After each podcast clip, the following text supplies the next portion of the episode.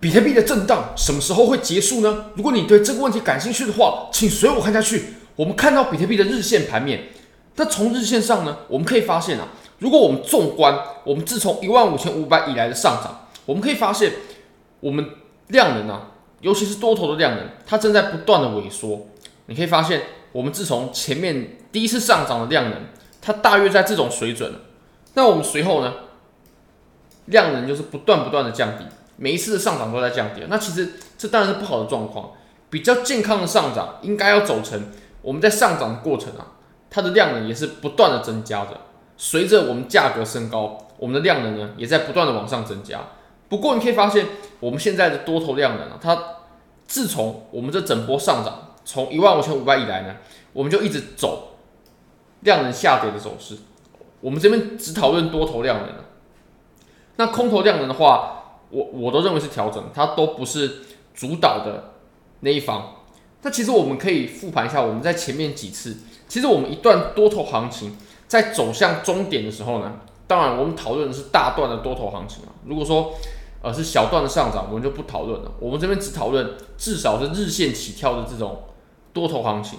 像比如说我们当时啊在走这段上涨的时候，这个回调，诶，它其实是有预预兆的。你可以发现啊，我们这波上涨，它其实在上涨的过程啊，它的量能已经逐步的在衰减了。那直到我们说到地量的时候呢，诶，这个时候暴跌就来了，回调就来了。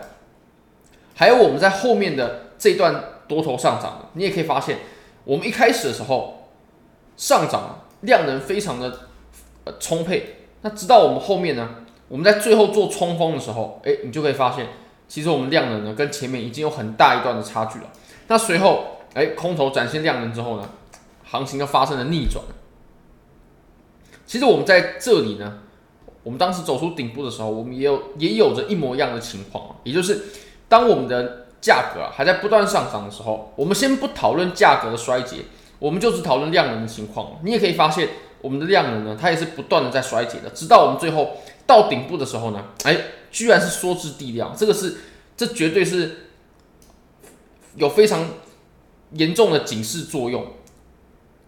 那如果我们看一段比较健康的上涨呢？像比如这一段呢，它就非常健康。我们价格在上涨，啊，我们这几段基本上可以分成三段的上涨，它的量能呢是不断的在增加的。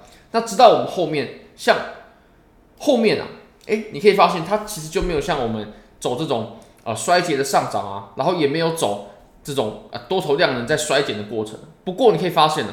我们在这里啊，我们走了一个很大的派发区间。我们这个派发区间，它光走的时间就已经走了九十五天了，九十五天了。那这种九十五天的派发呢，九十五天的箱体啊，它是绝对有机会可以改变我们这波上涨的趋势的。那如果说，哎，我们的这个派发箱体啊，哎，它可能界限并不明显的话呢，那我们也一定可以看到。它量能在衰减的这种过程，量能在衰减，多头的量能随着上涨在衰减的这种过程呢，它绝对是对于多头有很大的警示作用的。那你可以发现，我们目前呢，其实也是走这样的行情，多头在衰减。不过呢，我们复盘呢，我们一样可以得出，其实如果我们接下来要走空头啊，我们一定要看到空头量能开始变大了，这个其实是可以被解释的。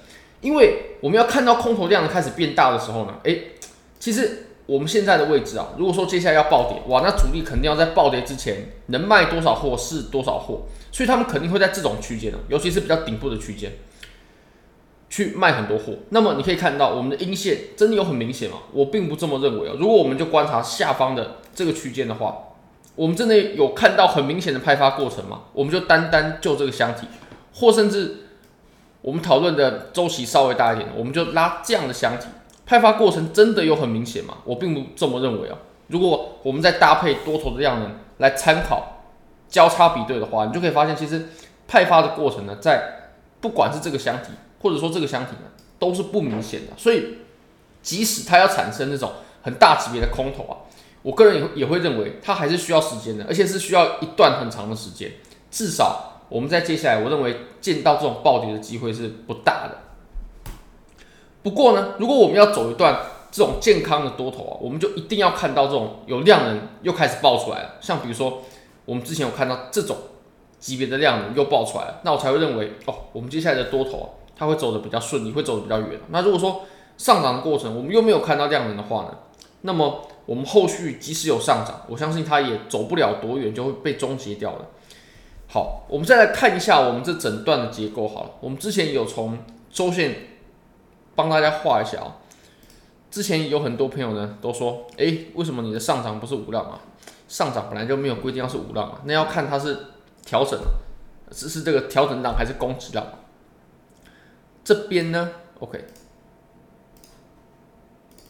哎，我们画这边是夸张了，它顶多就是到像这种地方，我就觉得很了不起了。以当前的情况来看，那我们目前啊在盘面上有出现过三段的回调，这三段的回调呢，我们分别把它给测量一下啊，我们测量的方式呢都很公平啊，我们就是从这个最高点啊，然后一直量到我们行情的起跳点，下一段行情的起跳点，这里六十一天，然后呢，我们在上一段，我们从最高点量到最低点的位置呢是十五天，所以你可以发现哦，我们这两段的回调呢，它很明显就是不同级别的，一个六十一天，一个十五天，级别肯定不相同。那我们后面呢，我们从这个最高点啊。一直量到现在，那你可能会说，你为什么不量到最低点？因为最低点还没有出现，或者我认为呢？我认为我们现在出现的这个低点呢，它不是最低点，因为我们目前走的这个上涨啊，它一点都不像是一个，哦，我们下一段趋势的起涨的样子，一点都不像啊。那我会认为，我们要开启多头呢，即使要开启多头，我们都还要再重新找一个起涨点呢。这个起涨点，我认为目前看起来呢。呃，就也观察了几天了。我们从八月二号到现在也有将近十天吧。目前认为它是不合格的。但你可以发现，如果说我们再继续往下走的话，我们到目前为止哦，就到今天就好。我们已经走了二十九天了。那么我们这三段的回调呢，它其实级别啊，级别是这样的，就是这个这个级别是最大的，当然它时间最久嘛，所以我们把它画成是这个呃 X 的这个回调。那我们前面的。回调呢？哦，它是十五天。那我们在这里走二十九天，它合不合理？它合不合理呢？它其实合理了。但如果说再更长的话，就不合理了。如果说再更长，比如说我们又走了呃二三十天的话，诶，那我们这里的调整啊，诶，它就比前面这里的调整很接近，或者说更长了。那不过我们在波浪上面呢，它是不同级别的这种调整，那么就可以显示我们原本画的是错的。那如果我们原本画的是错的，我们后面还有一波上涨的这种。呃，想法，其实就是不成立的。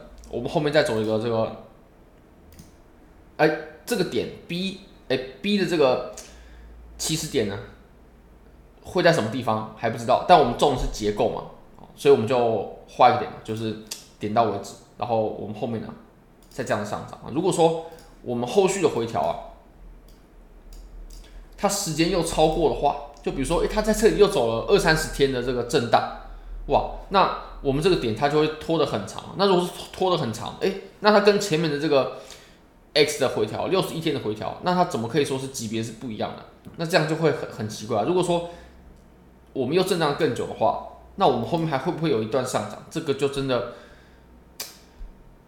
我会认为就几率越来越低啊。就是我们在这个地方，如果说哎，它又还没有一直，它又还没有找到好的起涨点上去的话，那其实。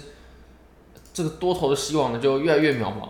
嗯，好，那我们再切到四小时吧。我们切到四小时呢，我目前呢最关心的就是这一条了，这条趋势线。目前测试了两次，然后又回到这个地方了。那我就会认为，我们之前所走的这里啊，起涨它就是不成立的，它不是我们下一，它不是我们要找的那个起点。我相信它还会再找到另外一个起点的。嗯，另外一个起点会什么时候出现？这个不好说，但是我会认为要在二十天内吧，差不多三周之内要出现，不然就很不合理了，就就真的很很不合很不合理了，就真的太夸张了。这边震荡时间太久了，嗯。那如果说走空头的话，其实我目前真的是没有这种呃趋势的空头的这种计划，趋势的做空的计划是没有的。或许短线是有机会，但是。趋势的话，嗯，目前是看不出什么机会的。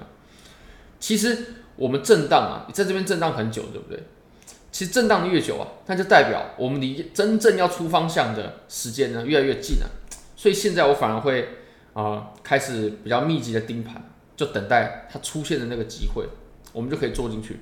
好，非常感谢各位，非常欢迎各位可以帮我的影片点赞、订阅、分享、开启小铃铛，就是对我最大的支持。